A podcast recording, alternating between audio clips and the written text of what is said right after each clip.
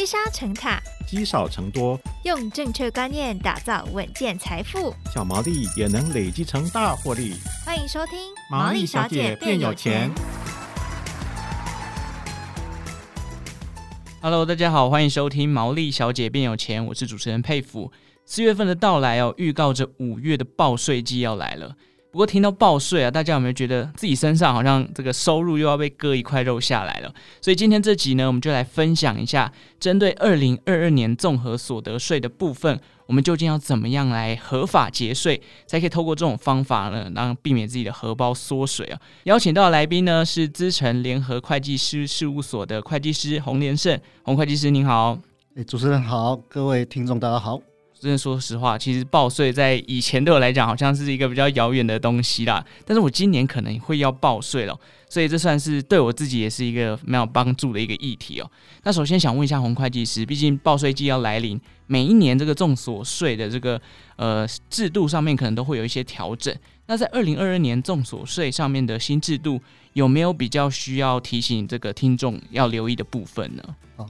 呃，今年主要的一些改变大概来自于几个项目哈。第一个项目是基本生活费的提高，嗯，以前年度是每一个人有十八万二，但是今年呢已经提高到十九万二。哦，所以呢，民众呢说实在应该是说家庭人口数越多，我们这个基本生活费的一个总数也会越高。那这对一般民众来讲，其实对节税这件事情是一个很有帮助的一个调高哈。嗯，那再来的可能要注意一下，就是说呢。以前呢，台湾能卖台湾的未上市贵公司股票是不用缴税的。嗯，可是从去年修法之后呢，呃，如果去年我们的民众有卖未上市贵公司的股票，那一定要把它哦记录今年的最低税负制去申报。是，那以及呢，呃，去年房地合一二点零在七月一号上路。预售屋的买卖这件事情是在下半年之后就要纳入房地合一税。可是，如果我们民众呢是在去年的上半年有转手预售屋的一个状况的时候呢，如果有所得，那他反而要并入今年的中所税。那最后一个部分可能要提醒大家，就是呢，以前前两年因为疫情的严重，所以我们曾经哦把这个报税期间延缓到六月底哈。那到目前为止，财政部这边呢啊，针对今年的报税时间还是暂定在五月一号到五月三十一号。可是包含这一两天，各位看到我们台湾的确诊人数增多，所以我们民众可能还是要密切的注意，财政部会不会把今年的报税时间延至到六月底。好，可以听得出来，其实有不少的这个调整的制度。那针对刚刚前面提到的，我想问一下，基本生活费的概念是什么？因为像我没有报过税，我不太理解什么叫基本生活费。OK，基本生活费大概是在六七年前开始有的一个概念的哈。它的概念是说呢，一个人一年之中有一些所得，事实上是要支应到你本身的。生活所必须，那因此呢，在基本生活费以下的这样的一个金额呢，事实上不应该被课税哈。所以台湾的现在报税系统里面，事实上多了的一个基本生活费的差额，也就是说呢，当我们民众所使用的标准扣除额或者是薪资特别扣除额这些一些项目的一个加总少于。基本生活费的话，那我们就用基本生活费来当做这一个人报税的一个减除项目，所以其实就是有点算是保障自己的这个基本生存权的一个一个费用就没错没错。好，那我们今天要谈的，其实关于这个大家最注意的或者最在意的一个部分，就是节税的问题啦。那其实针对所得税的这个节税哦。主要洪会计师可以提醒一下大家，就是从哪些面向可以去着手呢？OK，其实从两个面向，一个是从赚的这一面向哦，譬如说收入。那一般来讲，很多民众当然大部分是薪资阶级哈。那因此呢，薪资阶级如何让你的收入可以变少？各位可能有听到，就是说以前我们有一个叫做林洛亚条款，嗯，好，那这个东西就是对于哦，以今年在报税的状况底下，它可以用所谓的。薪资的一些核实的成本直接扣除，包含所谓的工作上所必要的一些费用、置装费这一些，哦，都可以用所谓的核实扣除的状况。嗯，可是对于薪资低于两百二十万的民众，可能还是只有所谓的薪资特别扣除额可以扣除。那另外呢，有一些民众可能做的是啊专业的，比如说建筑师、律师或者是记账师。或者是甚至我们的不动产经纪人，那他们叫做执行业务所得。那执行业务所得是有成本费用可以扣抵的哈。那这是从收入面来看。那另外呢，后面可能会再跟各位朋友谈到，就是可能要去思考如何善用所谓的一般扣除额。真的听起来很多学问呢，有时候会宕机。像我今年可能第一次报，就哎。这个部分我可能就要去思考，说有哪些的项目可以去选择。那首先呢，我们先来提一下，像个人，我是一个单身族，嗯，那单身族今年我查到的资料是，如果他年收入低于四十点八万以下，就是免所得税的部分。那单身族他可以注意的一些节税的细节有哪些？一般来讲哈，因为对一个单身来讲，为什么说四十点八万不用报税？因为一个人有一个免税额。再加上自己的一个标准扣除额，再加上薪资特别扣除额，是，所以对一般单身人来讲，应该是说如何善用我们平常的这些一般的扣除额哈。嗯，哎，那一般扣除额我们一般来讲又分成标准或者是列举。是，好，那我们刚刚提到，一些像免税额啊、标准额、列举，还有一些特别扣除额。其实，在扣除额里面就会分成所谓的一般扣除额跟特别扣除额。是的。那在一般扣除额里面又分成标准跟列举嘛？没错。那是不是只能选择一种？应该这么说，一般来讲，就是我们的扣除额分成一般跟特别。那一般跟特别都可以用，可是，一般里面呢，我们又分成是标准跟列举，所以标准跟列举只能择一适用。那也就是说呢，如果是单身的民众，那平常呢也没有在收集单据的一个习惯，可能他们就只能用所谓的标准扣除额。嗯、可是呢，如果我们一般民众平常有一些税法上我们所谓的列举扣除的项目，而且我们把这些扣除的项目的一些单据都收集起来，如果超过十二万的话。那我们就可以用这些列举的项目来做扣除哦。那列举项目，洪会计师可不可以举几个例子呢？就是有可能大家哎，平常可能不知道哦，原来这个是可以留下来帮我节税的一些单据。是我们一般来讲哦，我们的一些列举扣除额的部分呢，包含比如说捐赠，或者是医疗费用，是或者是那个啊一些保险费用，嗯，那以及甚至呢，台湾的。地震多啦，风灾多，我们有时候的一些灾害损失，那甚至哦，我们在台北或者是说一般的民众哦，可能平常会有哦买房子，那我们又有自用住宅的利息，那没有买房子的部分的话，那可能还有所谓的房屋租金的列举扣除额可以使用。哦，租金也可以拿来列举扣除就对了。是的，好，那可以听到就是单身组，如果你今天是。呃，有了这个收列举扣除额的习惯的话，如果你今天列举扣除额总计的这个数目又超过十二万的话，那在一般扣除额里面，你就可以选择用列举的方式，因为标准最高是十二万的免税额嘛。那这样，如果你选择列举的话，可以省下来的钱会比较多。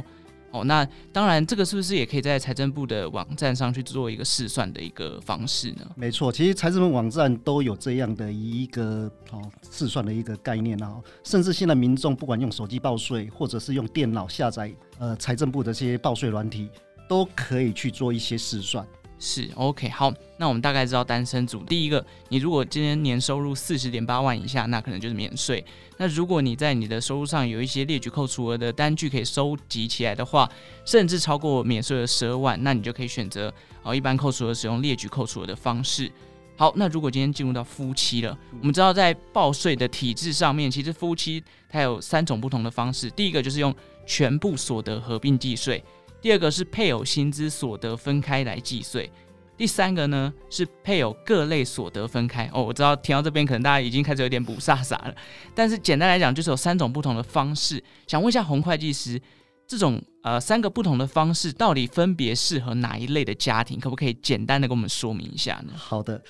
呃，因为台湾哈夫妻之间报税真的方法很多了哈。嗯、那第一个叫做全部所得合并申报，一般来讲是只有一个人有所得，另外一个人没有所得的时候呢，来用全部所得来报税是比较适合的。嗯，那另外一个叫做薪资所得分开计税，其他所得合并申报。那这时候呢，就要找一个人呢，啊，这个人是薪资高的人，当做纳税义务人去单独。去做一个申报，然后呢，把自己剩下薪资以外的所得跟配偶的所得呢合并以才做申报。哦，那再来是另外一种是，哎，先生自己本身除了薪资所得，也有其他多样的所得，比如说股利所得或者是租金所得。那太太除了薪资所得以外呢，也有类似多样的一个所得。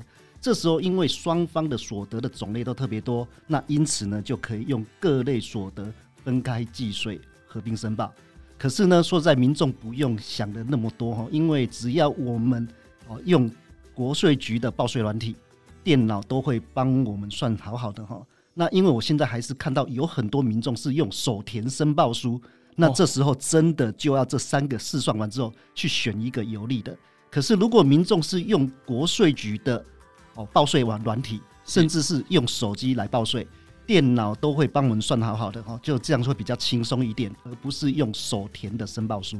哦，所以现在其实还是转为电子比较方便啦，不然手算真的好像很复杂，因为光是三种你要弄懂他们分别适合哪一类的家庭，或者是你还要先搞清楚你自己家庭收入的来源。有些人不止薪资嘛，就像刚刚会计师讲到鼓励所得、房租所得等等的，如果你都搞不清楚，那可能算起来你就会觉得哎。欸怎么这个又差一点，那个又差一点，然后就算到自己雾煞煞。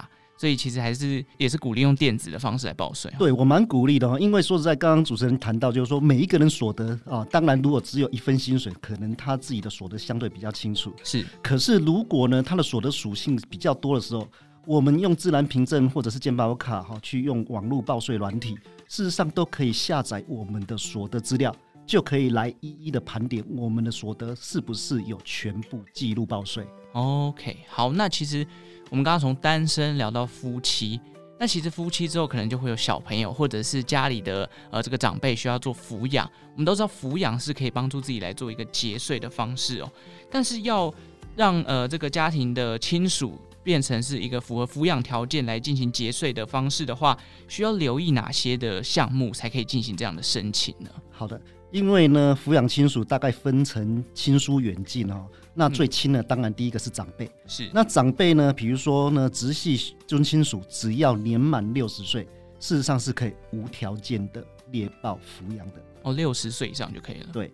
但比如说，哎，我的父母呢不到六十岁，那怎么样才能能把他拉进来做抚养？嗯。一定要他是无谋生能力。那税法上对于直系的一个长辈的无谋生能力的条件相对比较简单。只要长辈的年所得在基本生活费，也就是在十九万两千以下的，就可以来做无谋生能力的一个抚养。所以其实长辈相对比较简单，但是如果身边有什么兄弟姐妹，他自己也没在工作啊，或者是可能已经没有这个生活费低于这个程度下面，也可以拿来进行抚养吗？还是 OK？呃，在几个，我们从亲属远近来看哦。第一个是子女，那只要未成年，肯定就直接做申报哈。是。那如果是已成年，超过目前是二十岁，未来可能是十八岁，嗯，那超过成年的这一部分呢，只要是在学哦，那也可以列报哈，或无谋生能力。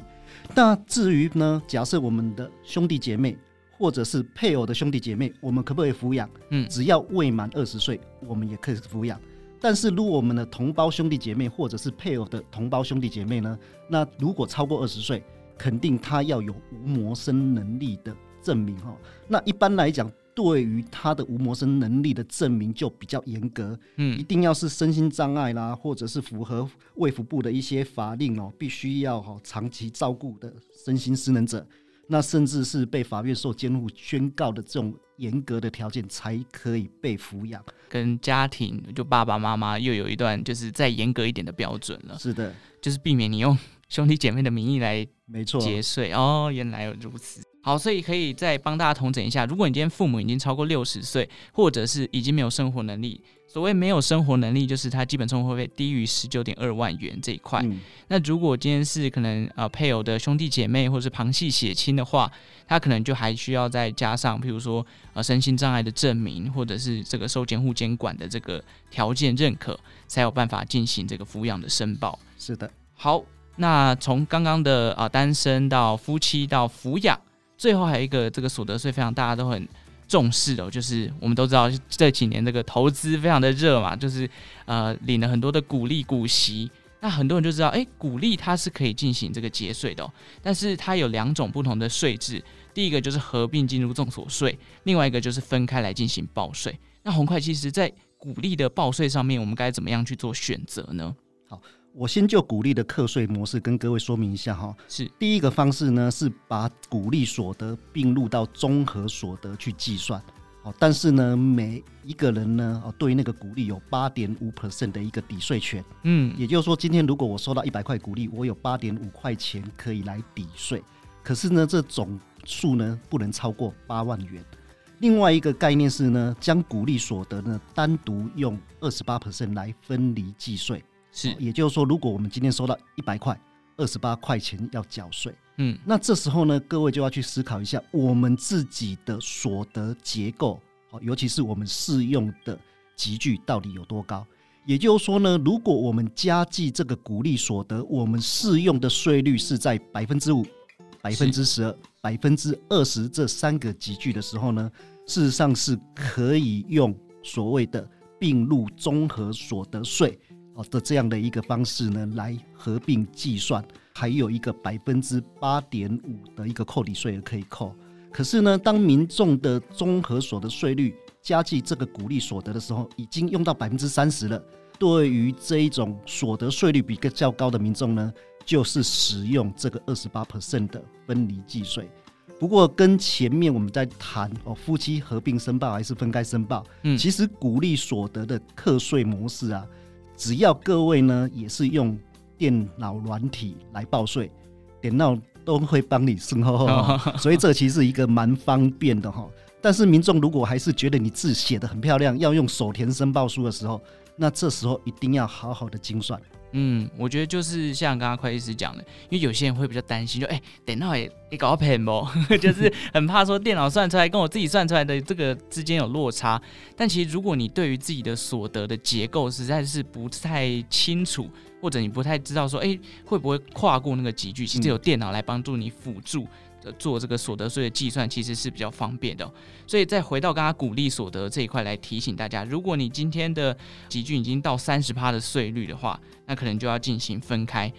好，最后刚刚有提到一个所谓的特别扣除额哦，特别扣除额它特别特别在哪里？可不可以请会计师帮我们举例几个特别扣除额的项目呢？是。我们的特别扣除额，第一个就是薪资阶层一定会用到的，就是薪资特别扣除额哈，一个人有二十万可以扣。那再来呢，因为像我们每一年呢，可能都会存款，所以存款的利息呢，这叫储蓄的特别扣除额哦，整个呢不超过二七万的部分呢，也可以全部扣。是。那再来呢，哦，这个可能要注意一下哈，就是呢，教育学费的特别扣除额，也就是说，纳税义务人对于子女念书的这个教育学费呢。是可以扣除的哈，嗯，那但是这边就很要很精准哦，只能是子女的自己又跑去念书，很抱歉不能扣，哦，或者是帮兄弟姐妹付这一个哦教育学费呢，哦这个也不能扣哈，那这是教育特别扣除额。那再来台湾还有一个叫做排付条款的扣除额，包含幼儿学龄前的特别扣除额，或者是长照的特别扣除额。那每一个人呢，每年都有十二万可以使用。嗯，那再来的话呢，可能比如说，哎、欸，我们今年呢有卖什么啊？比如说卖房子，哦，财产交易损失的一个特别扣除额哈，那这个可能也可以去注意一下。刚刚会计师随随随便便举例几个扣除额，你就会发现每个扣除额的这个税额的这额度都不太一样。嗯，最后最后，我今天就以我自己来一个举例哈，譬如说我一个人年收入六十万，那可能我在申报上面。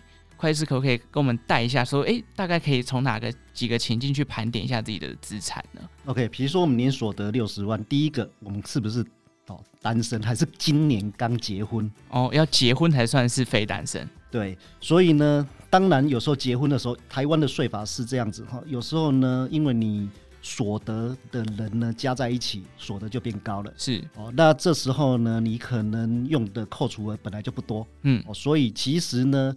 在结婚的当年度，你可以选择合并或者是单独申报。哦，那我们回到原来，比如说，哎、欸，我们就是单身六十万，第一件事情，哦，那可能真的要去盘点一下，我们在列举的这些项目里面，到底我们取得了多少的凭证？